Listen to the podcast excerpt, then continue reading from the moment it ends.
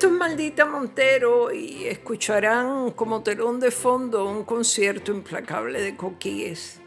No los puedo mandar a callar, ¿no?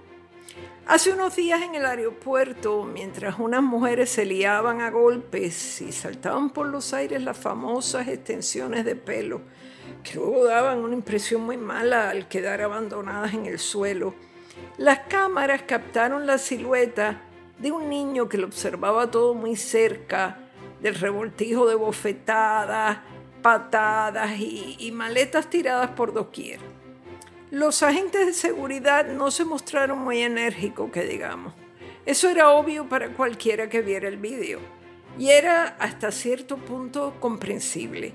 El estado de alteración de aquellas damas, y miren que casi nunca le digo dama a nadie, era de tal naturaleza que ellos intuyeron que si trataban de separarlas con más firmeza, aquello iba a devenir en una batalla campal donde iban a terminar agredidos ellos también.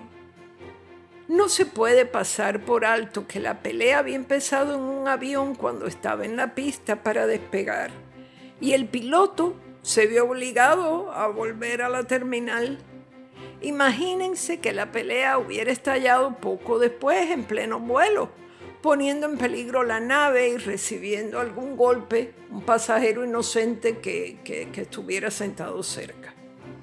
Hubieran tenido que reducirlas a la obediencia de manera más firme, esposarlas y mantenerlas inmovilizadas durante todo el vuelo. Cancelar un despegue no es ningún chiste y es costoso en dinero y tensión adicional para los pilotos.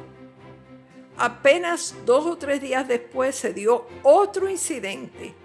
Dos pasajeras que se negaban a usar mascarillas tuvieron que ser denunciadas y sacadas de un avión. Algunas de estas personas a lo mejor suben a la nave con dos tragos de más. Otras tal vez hayan consumido droga.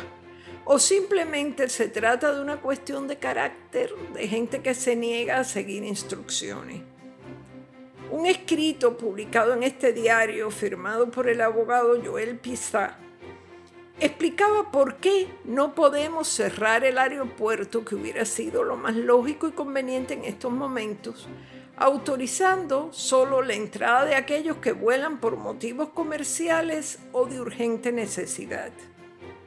Este y todos los aeropuertos de Estados Unidos operan bajo las regulaciones de la Administración Federal de Aviación y, como si fuera poco, el hecho de que reciba fondos del programa de mejoramiento de los aeropuertos obliga al Muñoz Marín a cumplir con unos requisitos especiales, como no cerrar si no es por causas puramente aeronáuticas.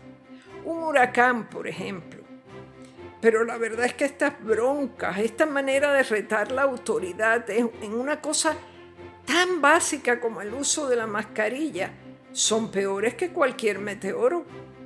Y me parece que la única manera de apaciguar un poco el ambiente es apercibir a los pasajeros cuando llegan al aeropuerto de que están sometidos a las leyes de Puerto Rico. Hay que decirlo por los altavoces, alto y claro o darles un papelito a la llegada. Un papelito diciéndole que el país sufre muchas restricciones y los que se salten esas normas serán detenidos y procesados. Algo habrá que hacer.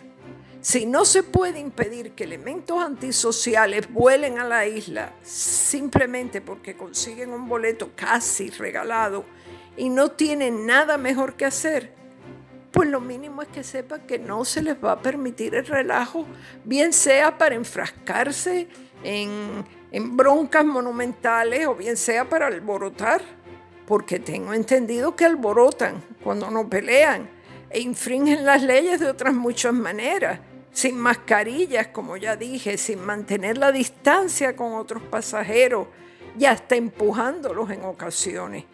¿Y quién les dice nada?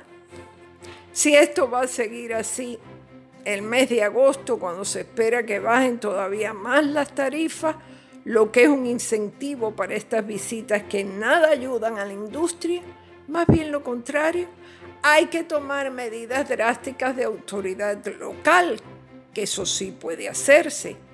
Eso antes que un día ocurra una desgracia y haya que lamentar delitos mayores. Esto ha sido Maldita Montero, como les dije, bajo un concierto ineludible de coquíes. Hasta la próxima semana.